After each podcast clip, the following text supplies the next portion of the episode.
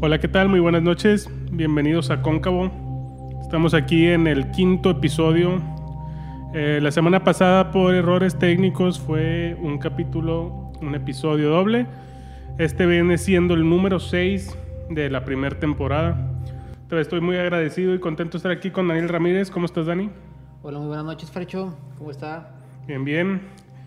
Vamos a proseguir dentro del tema. En el capítulo anterior hablamos sobre la semblanza entre situaciones y conceptos que personas presuntamente abducidas tienen en común. En este caso, pues empecé platicando una historia que había ocurrido dentro de mi familia sobre ciertos patrones entre dos personas que no se conocieron, proceden de ser este, uno nieto de una señora que viene siendo mi bisabuela y eh, actualmente lo que venimos a platicar ya es un tema central.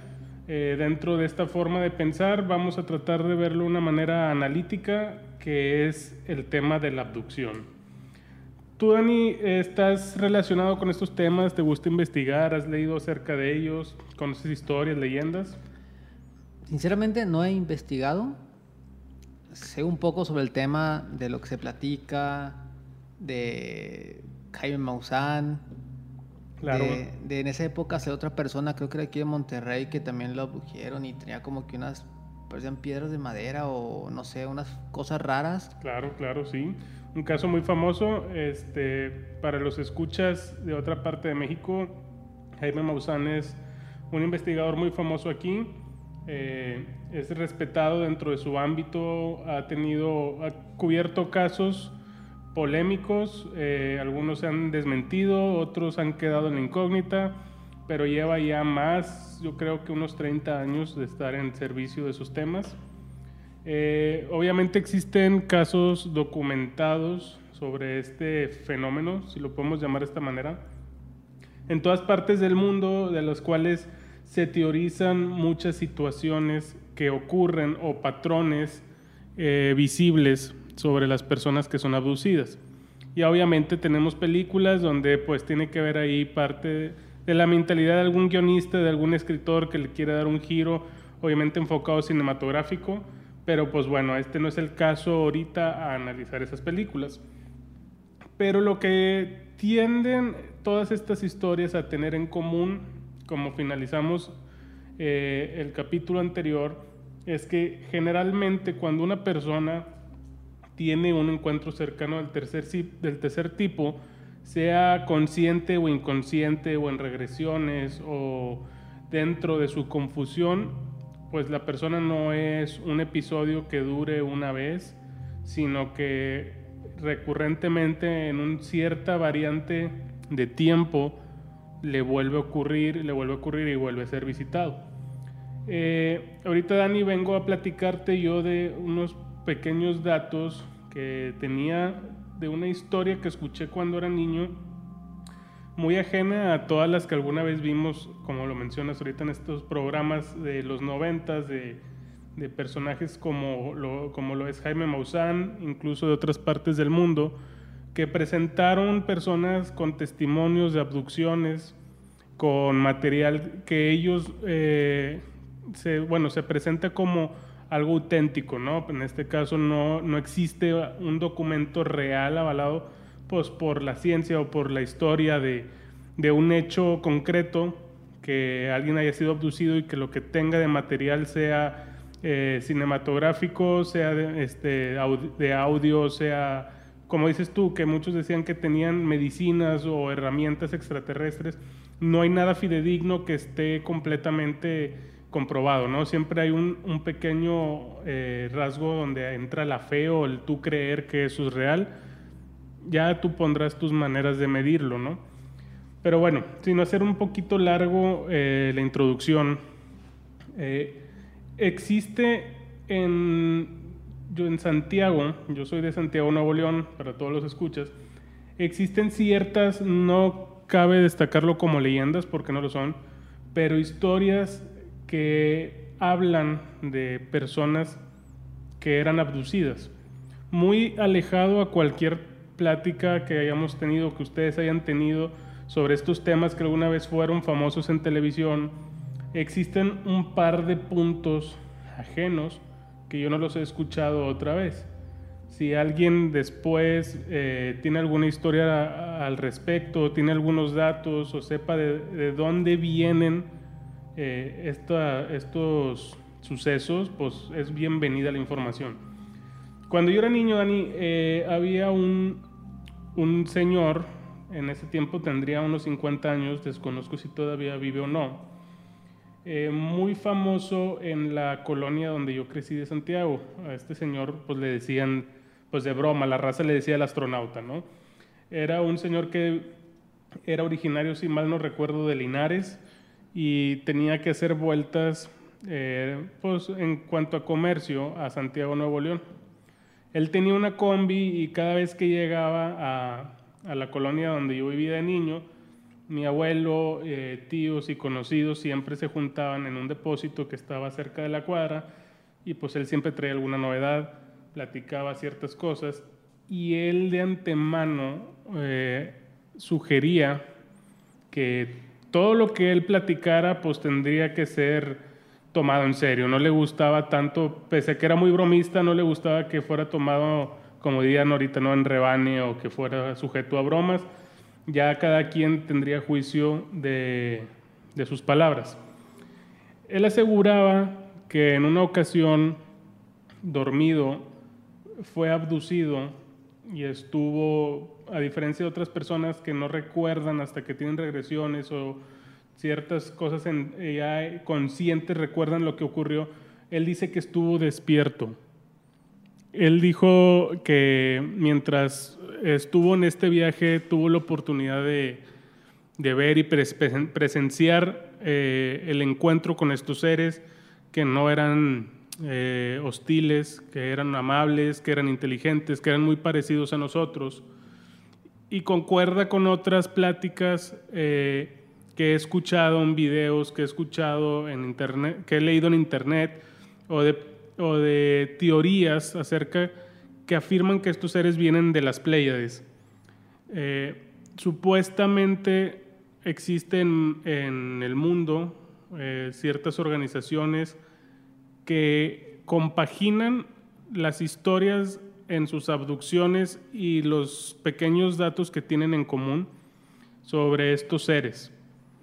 Eh, lo que a mí me llama la atención, Dani, antes de llegar al punto donde no es tan amable la situación, es si, esto, estos hechos fueran una compilación de hechos psicológicos, que alguien lo inventó y otra persona le sigue el cuento, hay un par de detalles que a mi juicio, como siempre en una historia, cuando es mentira, pues existen eh, incongruencias, ¿estamos de acuerdo? Aquí hay un par de situaciones las cuales yo vengo a tocar que a mí me llaman mucho la atención. Y no me refiero al lugar donde ellos provienen, que es de las Pleiades, no me refiero a que estos sujetos, los rasgos faciales son similares, que miden más de dos metros, que son rubios, que tienen ojos de color, sino la situación que ellos platican siempre es a raíz de una noche donde durmieron con un sueño muy pesado y la clara identidad climatológica es que es una noche nublada y suele ser en octubre. ¿Alguna vez has escuchado algo similar, Dani? No, la verdad no. No sabía que era con un sueño profundo ni nada de eso. No existe hasta ahorita un documento donde diga que en octubre pasan esta clase de situaciones, pero siempre tiende a ser en la primera oleada, aquí en donde estamos nosotros en México, en el norte del país, cuando es la primera onda fresca o cuando se viene la primera precipitación. Estas personas, aparte de este sujeto que te estoy platicando que se llama el astronauta, siempre mencionan que la primera visita que tuvieron fue la primera noche fría de octubre. ¿Existe alguna razón, Dani, eh, en la mente humana bajo estas circunstancias, bajo un sueño profundo, que te hagan, sin que ellos se conozcan, sin que ellos se, propongan platicarlo o inventar esta historia, ¿existe algún patrón que pueda generarte esta clase de Híjole, mm, de entrada, sin tanto conocimiento de causa, o bueno, tanto conocimiento sobre el hecho, Sí. yo diría que no, como tal. O sea, sí existe el MOR y las etapas de sueño y sueño profundo y todo ese, ese rollo. Pero así como un común denominador en el...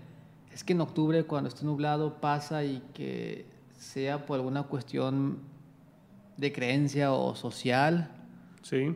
no. Bueno, en lo personal no me ha tocado escucharla. O sea, es la primera vez. Sobre todo eh, me llama la atención, volviendo a recordar lo de la predisposición. Supuestamente estas personas no creían, eh, digo, aquí cabe completamente darle la- el, beneficio de la duda, porque no sabes cómo era esa persona hasta que te platica lo que le sucedió, ¿estamos de acuerdo? Eh, entonces, supuestamente ellos nunca creían en esas cosas, ni siquiera acercados al tema, ni siquiera lo investigaban mencionaban esto. Y eso, esos puntos a los que yo voy sí tienen una diferencia. Eh, concuerdan las noches en las que fueron abducidos, pero la discordia en las historias es las personas o la raza, vamos a llamarlo, que los abducieron. Las personas que hablan como este hombre de la situación de las Pléyades, de una raza eh, completamente que vienen son de paz, en son de investigación, pues son bonitas, ¿no? Dentro de lo que cabe, dentro de la fantasía, son creíbles. Él decía que le enseñaban nuevas ciencias, que le enseñaban curas para ciertas enfermedades, no yéndonos al extremo del cáncer o del SIDA, sino simplemente como antes se- recurría pues, a la herbolaria para curar ciertos malestares, ellos tenían ciertos tips para curar migrañas, eh, mal de páncreas, mal de los riñones. Y dentro de las experiencias que siempre él llegaba con una novedad, donde caía ya un poco más en lo que nosotros conocemos como la santería, es que él siempre, cuando venía a Santiago, vendía brebajes o vendía pócimas que supuestamente ellos le enseñaban a hacer.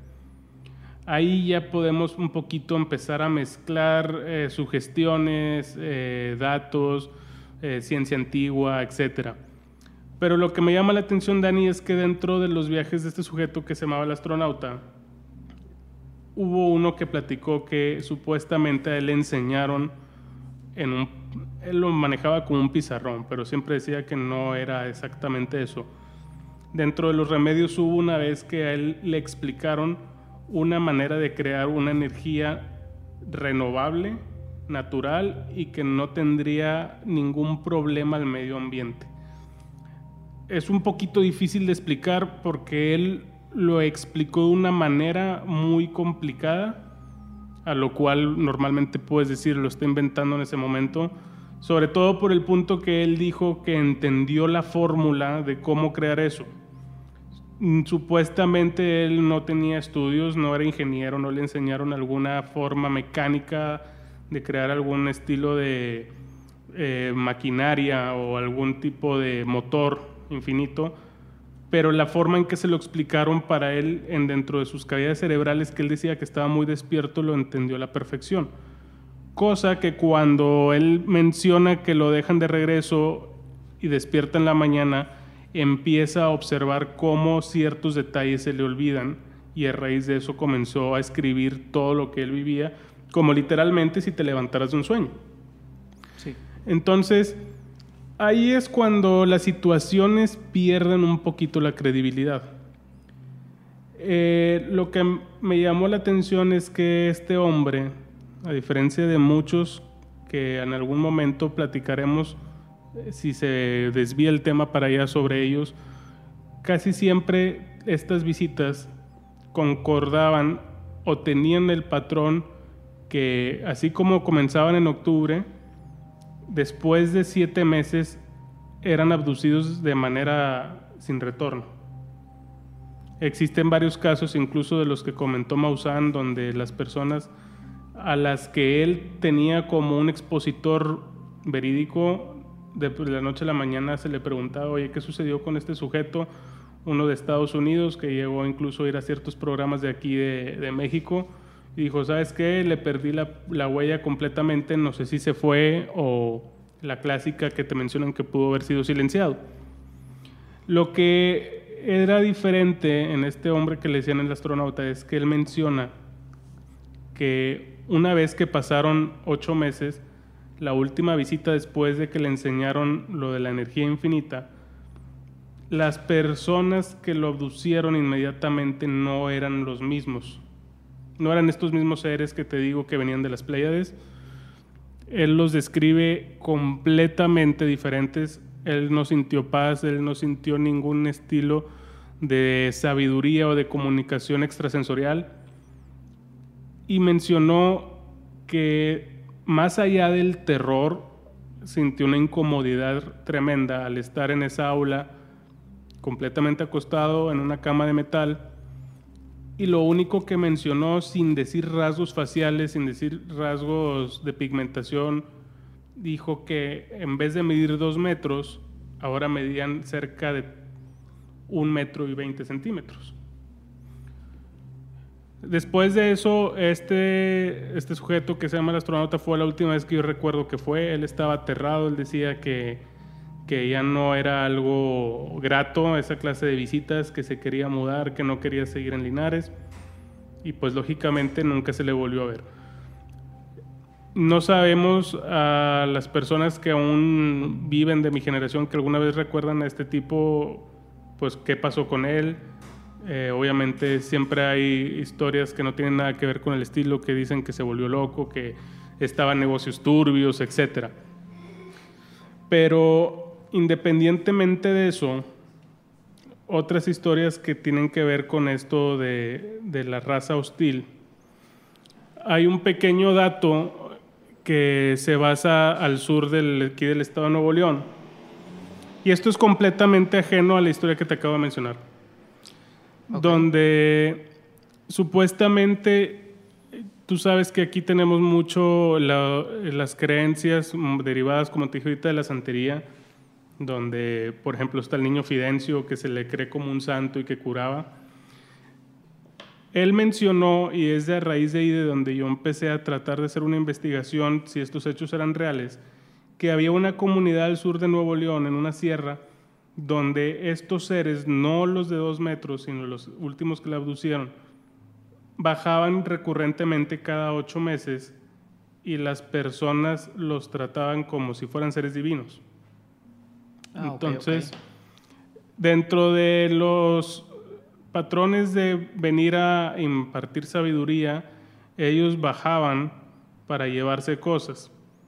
Yo no sé si esto proviene de algún cierto tiempo, si proviene de alguna especie de costumbre que haya sido de generación en generación, pero era muy estricto eh, la prohibición a que otras personas que no fueran de ese pueblo entraran en los días que ellos bajaban. Lo que me llama la atención, Dani, volviendo aquí al tema, es cuando te pregunto qué tanto sabes tú de abducciones, tú en tu expertise, en el primer capítulo de esta temporada mencionaste los aspectos psicológicos que existen dentro de la rama de los exorcismos. Ah, sí. Que las personas de cierta religión cuando son preparadas para ese exorcismo tienen que tener conocimientos de psicología para ver si no se trata de un caso de esquizofrenia antes de entrar en, pues, en el ámbito de la superstición. Sí, así es. ¿Cuál podría ser el estatus de la forma de pensar de alguien para que una paranoia sobrepase lo natural y se vuelva sobrenatural? O sea, ¿a qué es a lo que me refiero? Eh, este sujeto que dijo que la última vez que fue abducido no fue nada grato, sino que fue hostil, y que hay un pueblo donde las costumbres son esperar a que estos seres bajen para darle una ofrenda y que no sean atacados, existe una posibilidad de que este, esta forma de pensar, este campo semántico de, costumbres, ya sea más una alucinación o existiría alguna pequeña rama de productividad? Pues mira, Hay una hay un pensamiento colectivo. Ok. Como recuerdas en un podcast anterior hablamos de un recuerdo, de que Sí. hay un montón de gente afuera y alguien cambia un factorcito de, la, de lo que ocurrió, automáticamente en la memoria de todos hay una persona que usó gorra roja. Sí. Habría que ver, voy a hablar primero del, del pueblo de la sierra. Habría que ver qué tan real es y me refiero, por ejemplo, ¿te acuerdas de la película La aldea? Sí.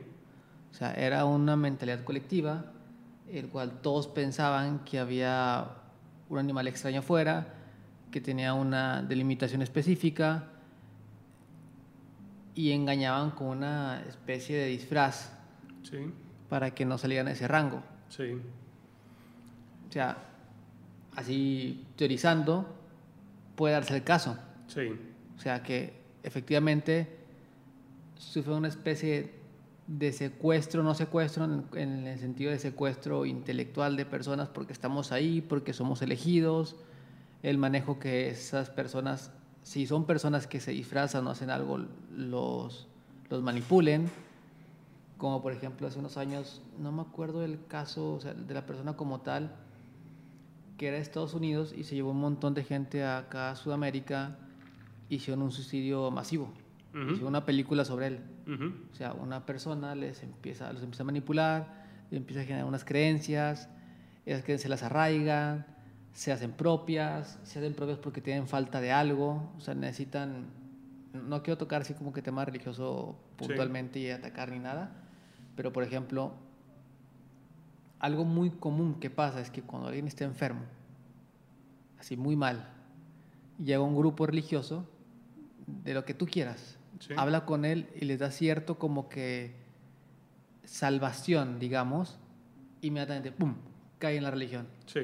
O sea, es automático porque ellos adjudican que por no saber cómo comportarse o, o la responsabilidad del acto, de la situación, a un ente superior que les carga la, la mano, por así decirlo. Por ejemplo, alguien tiene una enfermedad terminal y es porque Dios quiso. Sí. No creo que Dios realmente esté apuntando el dedo a ver, ah, sí, tú sí, porque tú sí puedes. Realmente no creo. Así que podría ir esa parte en el, en el pueblo como tal. Así a grandes rasgos, fumándomela y creyendo cómo podría ser. Sí. Dejando de lado que puede ser que haya una cuestión paranormal que efectivamente, como en Tampico, que luz en el agua, Sí. o sea, que, que hay algo más ahí. Así de entrada podríamos pensar eso. Sí. Otro porque es un sentido de pertenencia. Y dices, somos tan exclusivos que tú no puedes llegar aquí. Es como. Va a tocar temas de fútbol medio sensibles. Pero. Por ejemplo, los incomparables. O sea, es, nadie se puede comparar. Nosotros somos un grupo muy específico, muy selecto, con ciertos rasgos. Sí. Y luego entra la, los de enfrente, los, los de la adicción y el ladrón de mi cerebro. Y bueno, somos un grupo muy específico que no puedes entrar porque tenemos ciertos rasgos y ese es, te Sí. como tal. Existe el, el ámbito humano de congregarse a un grupo de personas Así es. o de compartir ciertas experiencias en común. Eh, independientemente sean gratas o no sean gratas, pues incluso en Estados Unidos existen estas, vamos a llamarlo convenciones de personas que sufrieron actividades de este estilo y se presentan y platican de las similitudes y platican de las situaciones. Y bueno, siempre cuando haces de un hecho paranormal algo comercial, pues eh, nunca está de más el embustero que simplemente va para, para decir que le ocurrió algo por el estilo. Y es cuando se, se degrada o se demacra la credibilidad de estos sucesos. ¿Estamos de acuerdo? Sí. Eh, por ejemplo, ese embustero que llega también hay que ver. O sea, si llega por que él no pertenece a ningún grupo y quiere ser parte de algo, y va y miente para pertenecer. Sí, O sea, podría ser. Tipo, ahí sería un garbanzo de libra. sí. Pero se, se podría dar el caso. Había una historia dentro de, de este, estas situaciones de los pueblos de, de aquí de México, que alguna vez fue algo famosa sobre el niño de las estrellas. ¿Alguna vez escuchaste hablar de él? No, pero suena bastante interesante. Eh, supuestamente era en un ejido, si mal no lo recuerdo, en el norte de México. Volvemos un poquito a, recapitular que cabe destacar que aquí nosotros estamos en el norte de México, entonces no sé hasta qué punto puede ser algo demográfico o puede ser realmente una situación que nos afecta a nosotros por, por razones desconocidas.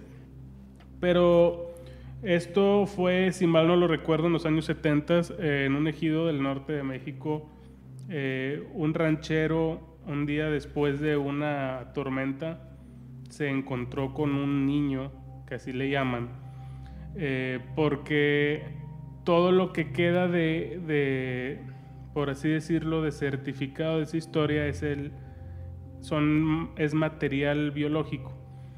Supuestamente este ranchero se encontró un niño abandonado en medio de su ejido, estaba muy deshidratado y él lo recogió sabiendo, no en este caso como en la historia pasada que hablábamos de un cierto grado de confusión, sino él sabiendo que era un ser de esta raza, o sea que era un, extraterrestre completamente.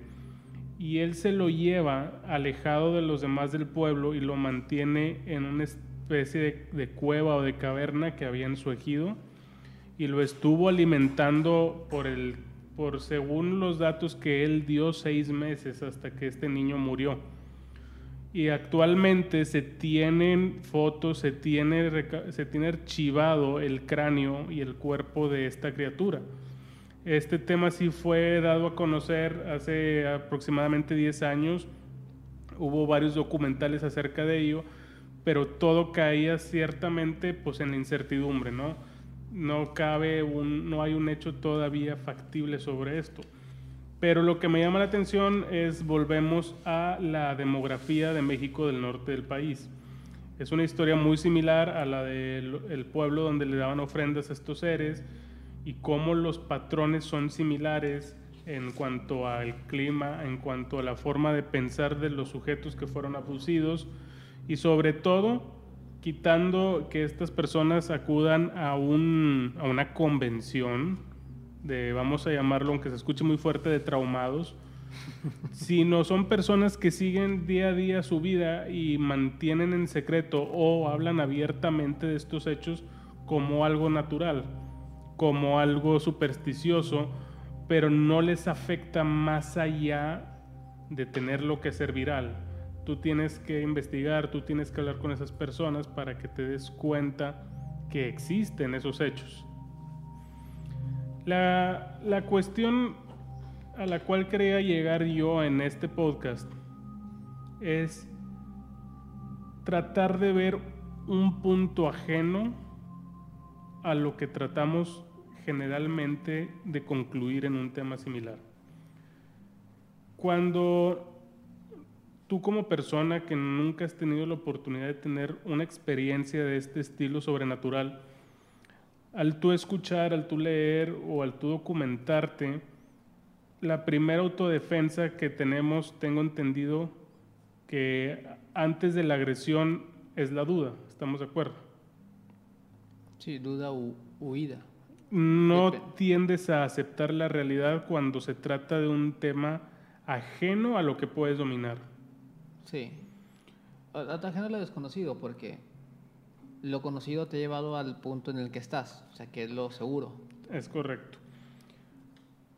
Y tendemos a negar, tendemos a decir que todo esto es puro pedo, que todo esto no existe, que son simplemente inventos o hay una razón científica que se desconoce hasta ese momento. Sí. Bueno, también podría entrar ahí el, narcisismo del ser humano.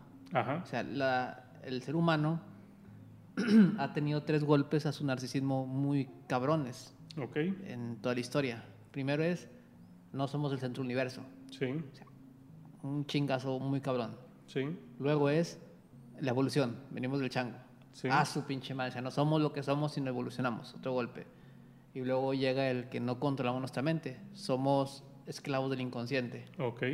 ¿Sí? Imaginemos, o imagínate eh, el golpe tan fuerte, el decir, no somos los únicos en el universo. Ok. O sea, ¿cuánto no tendrías que decir, no, güey, o sea, soy el único, soy especial? Sí. Porque hasta en los, libros, en los libros sagrados viene que estamos hechos a, Imagen y Así, Imagen y semejanza. semejanza. O sea, Es imagina- correcto. imagínate que llega un otro ser vivo Sí, que mide 1.20, que tiene los ojos grandes, su piel es de otro color. O sea, fisiológicamente es diferente.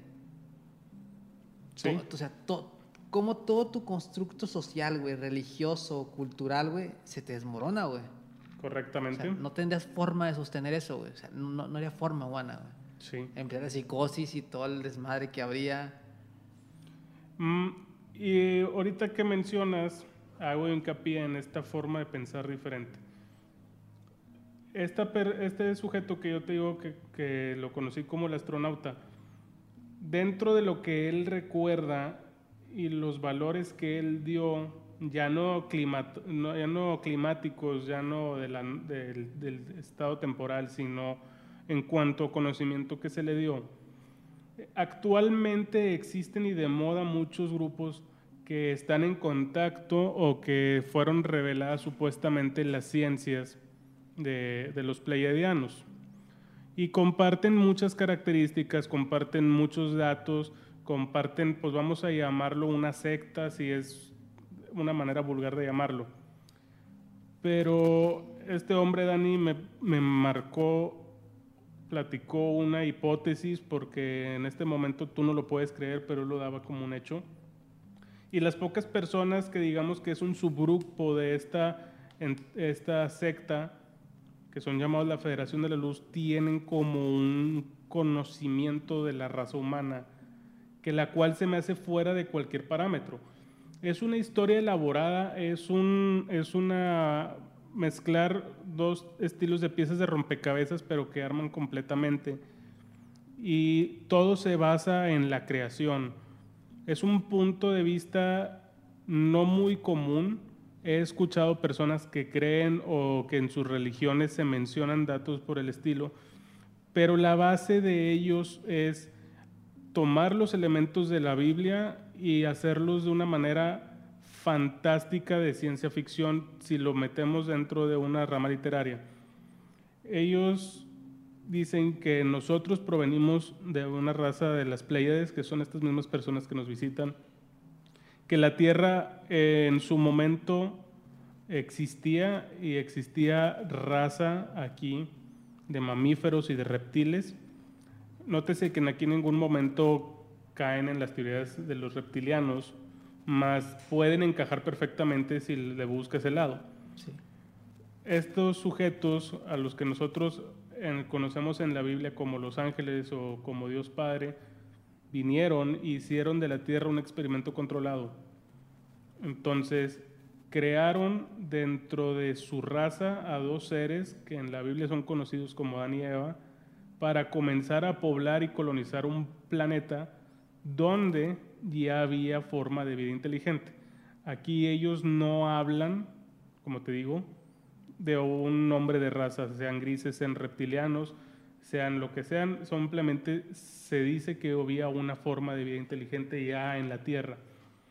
Entonces, el espacio donde ellos comenzaron su experimento controlado es lo que actualmente conocemos como el Edén, si Sí. leemos la Biblia. Y la única eh, ley que Dios puso a Adán y a Eva dentro de la Biblia fue a nunca tocar el, el fruto prohibido. Y supuestamente Eva cae en la tentación del demonio en forma de serpiente, agarra una fruta de ese árbol y, co- y comete el pecado original por lo cual so- son desterrados. Aquí lo que ellos narran como la historia real es que un ser de esa raza que ya existía en la tierra seduce a Eva y en base a la ignorancia, el pecado original que se habla en la Biblia es el apareamiento de la raza impura de la tierra con el experimento controlado de ellos. Entonces, al arruinar las leyes de estos seres que estaban colonizando o terraformando la tierra a su imagen y semejanza, quedó manchada y no fueron solamente desterrados, sino que quedó la, el inicio de la raza humana como un experimento fallido y olvidado, ¿no? Mm, ok. Eh, después en la Biblia tenemos el pasaje de Caín y Abel, que es el niño bueno contra el niño malo, y aquí dentro de las teorías de la Federación de la Luz se habla que el primer hijo de esta habitante de las Pleiades ya aquí en la Tierra, pues viene de la raza impura y que es la de donde nace el derrame de la teoría del caos, donde no es una raza que busque el conocimiento y la superación, sino que la raza que habitaba la Tierra era hostil, era salvaje y de ahí viene el pasaje del el niño que es Caín que mata a Abel, donde era uno ya puro de la pareja contra uno que ya venía con sangre pues de la tierra. Dentro de lo que ellos manejan, como te digo, no mencionan razas, pero ya hay obviamente la lógica, si lo ves como un desciframiento de la Biblia, donde dicen, oye, pues la serpiente era el demonio, pues ya entran las creencias que existen reptilianos en la Tierra desde el inicio de, de, la evolución, incluso hay quienes dicen que son los dinosaurios evolucionados y ya entran ahí un poco de, pues ya son este, un poquito más fuera de cualquier este, desglose a comparamiento con un libro santo, ¿no? Sí, totalmente. Yo conozco la Biblia, he leído cosas de la Biblia, no la he leído toda, no soy un estudioso, pero a mi percepción hay inconsistencias en ese libro. Sí. Por ejemplo, el incesto supone que socialmente es incorrecto. Sí. Entonces, si Adán y Eva tienen un hijo, los hijos son incestuosos porque luego nacen Caín y Abel de dos incestos. Sí.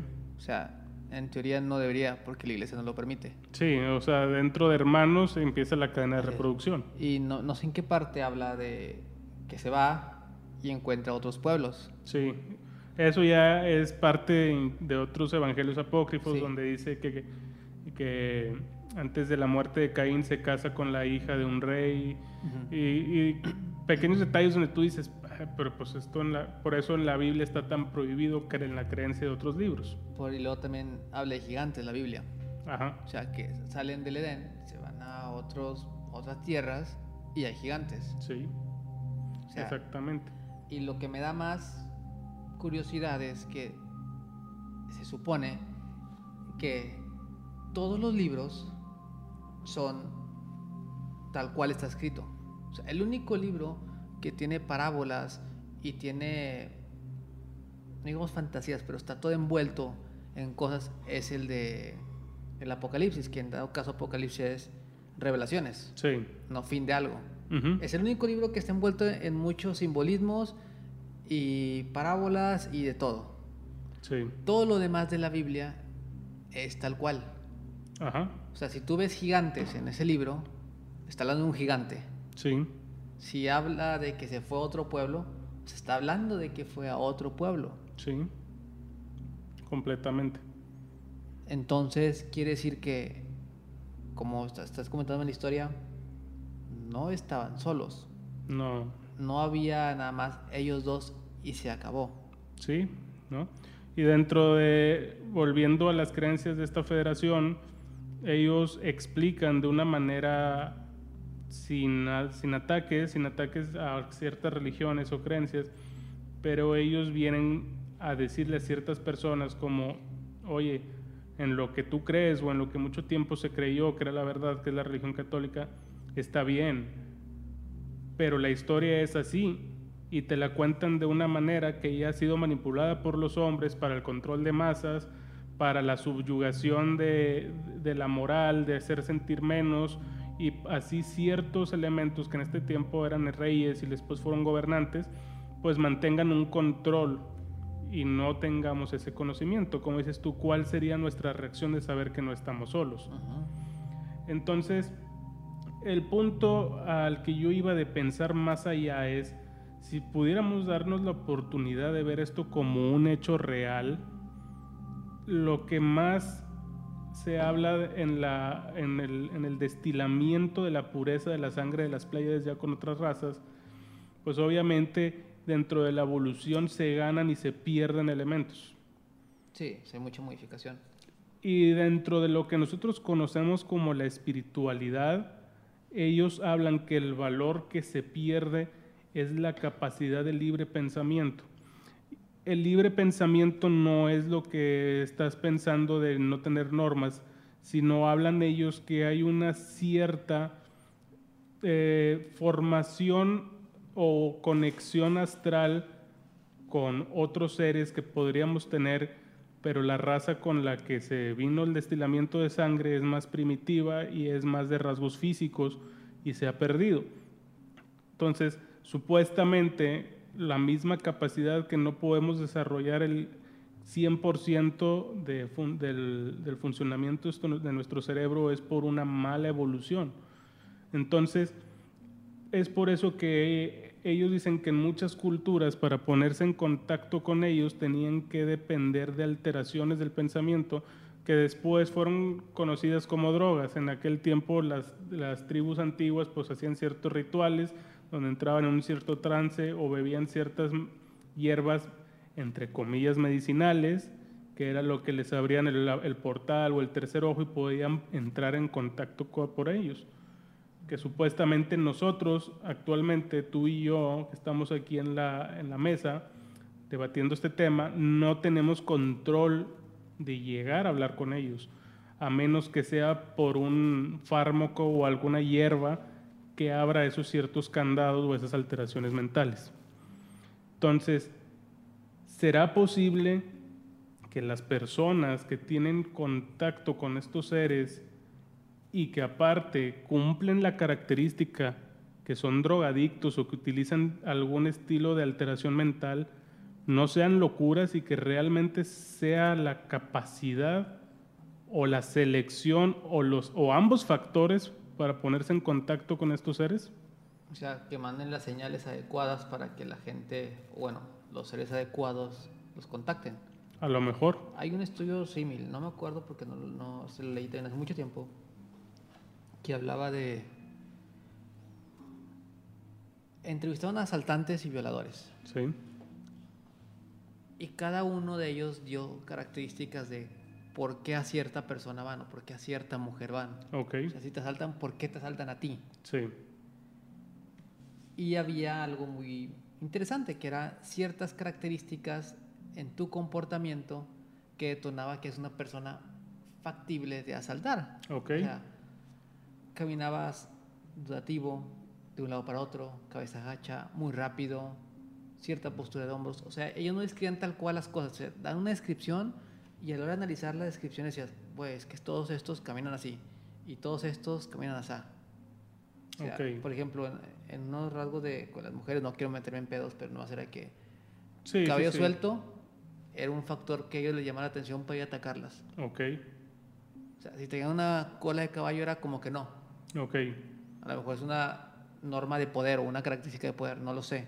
No, o sea, a fin de cuentas es un patrón inconsciente. Así es, así que a lo mejor estas personas en ese patrón mandan ciertas señales para que cierta gente, en este caso eres, los conecten. Sí. Así como tú conectas con cierto tipo de personas porque mandas cierto tipo de lenguaje inconsciente que hacen que ellos se quieran relacionar contigo. Sí, en el caso de este estudio hacia los asesinos y violadores, bueno, siempre tenemos el factor inconsciente. El error es el consciente, la acción, en la cual la moral o la forma de pensar de las personas pues realmente es aberrante y cometen esta clase de crímenes, el no poder controlar. Entonces, existe un juicio de antemano donde a lo mejor se conocen los factores, pero no se perdonan las causas, ¿estamos de acuerdo? No se perdonan las acciones porque, porque son intrínsecamente malas. En este aspecto de las abducciones se pueden conocerlos igualmente los factores que pueden alterar la mente, pero no existe una causa, o sea, en ningún momento existe ni va a existir, bueno, hasta donde yo pienso, una, un conocimiento que digan, oye, ten cuidado cuando utilizas esta cierta droga o esta cierta hierba, porque puedes conectar con seres que no se conocen. Como en el caso, hablando fuera del tema de, vida inteligente o de vida en otros lugares, yéndonos a la rama del espiritismo. Tú sabes que lo ah, más peligroso, pues existe, que muchas personas lo toman a juego, pero es la Ouija. Y ahí sí existe un parámetro en diferentes culturas donde se te dice no abras puertas que no puedes cerrar. Entonces tú ya tienes un conocimiento empírico de si hago esto, puede ocurrir esto pero en el ámbito pues, vida en otros planetas, de nuestros creadores o de seres supremos que están buscando llegar a nosotros y el tú tomar una droga puedas conectar con ellos, pues no existe nada. No, y creo que teorizando, el motivo sea lo que estamos platicando de, del narcisismo. Porque en el espiritismo, si tú hablas del espiritismo, hablas de la religión, Sí, que es algo que nos pertenece, Sí. es algo nuestro, es el alma de alguien que falleció, es el demonio que viene en la Biblia, es- son los demonios que trabajan con él. Hay un Dios y hay un ángel, o sea, esa parte es más sencilla aceptarla y decir, no lo hagas porque y ya te viene toda la historia desde hace cientos de años en por qué y es algo tuyo porque Claro. es tu alma. En este sentido, sería interesante si hay investigaciones saber, pero la disyuntiva sería es si tú sabes o si imaginemos que la ayahuasca, por Sí. decir una, te conecta con los grises, por decir Ajá. una especie. El impacto que sería de que a la madre, o sea, por eso lo mismo el narcisismo, hay otros güeyes y yo me contacto con ellos, o sea, qué tan vulnerable soy. sí, Porque si te fijas en todas las películas maravillosas de Hollywood que siempre te ponen finales felices es, llega alguien que es sumamente poderoso, sí, que está en posiciones mucho más chingonas que tú, sí, pero ya Will Smith va en una pinche nave y explota la nave y se chingaron todos. sí, exactamente. Siempre tratan de, de decir, si llegamos a estar solos, somos mejores. Porque si no llegamos a estar solos y hay gente más chingona que tú, hay un problema. hay un pedo. Do- uno, no es el único. Te chingaste. Sí. Dos, estás bien empinado. Te chingaste por dos. Sí, O sea, qué complicado sería que la gente entendiera eso. sí. Porque ahorita tú ves a Trump, que se cree Juan Camané, yo todo lo puedo. Imagínate que un otro ser que es de esa raza, digamos, infer- el más inferior, pero eres el más superior que él, Sí, ¿en qué posición pones a todos los que están abajo, güey? sí. O sea, es muy vulnerable. Sí, es una pequeña y muy buena explicación de por qué tenemos el conocimiento limitado. Pero bueno, siempre existen también, aparte del caos, pues existen los lados buenos. Sí. Entonces, soy muy partidario. eh, parte de lo que me hizo querer crear este podcast aquí contigo y próximamente a lo mejor tendremos más invitados es para tratar de crear, como en algún momento se crearon las hipótesis, las nuevas ciencias, los teoremas, pasaron por un proceso de incredibilidad, de burlas o de seriedad. Entonces, me gustaría que en algún tiempo las personas que escuchen esto no lo vayan a hacer una regla mundial, pero puedan ser capaces de cambiar un poco los aspectos de su vida y darle valor a cosas que creen, pero ante la duda la respuesta siempre ha sido no. Entonces tratar de cambiar esa respuesta por un sí. Bueno, Dani, llegamos al final de este episodio. Me dio mucho gusto que estés conmigo. Muchas gracias por aceptarme estar aquí. Tendremos aquí la siguiente semana la continuación de esta plática. Gracias a todos los que escucharon y no olviden eh, darle like a nuestra página de Facebook, Cóncavo MX.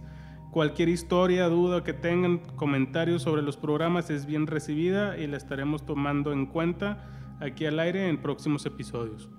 Que tengan muy buenas noches. Dani, buenas noches. Nos Buenas vemos la noches. próxima semana. Buenas noches a todos. Nos vemos.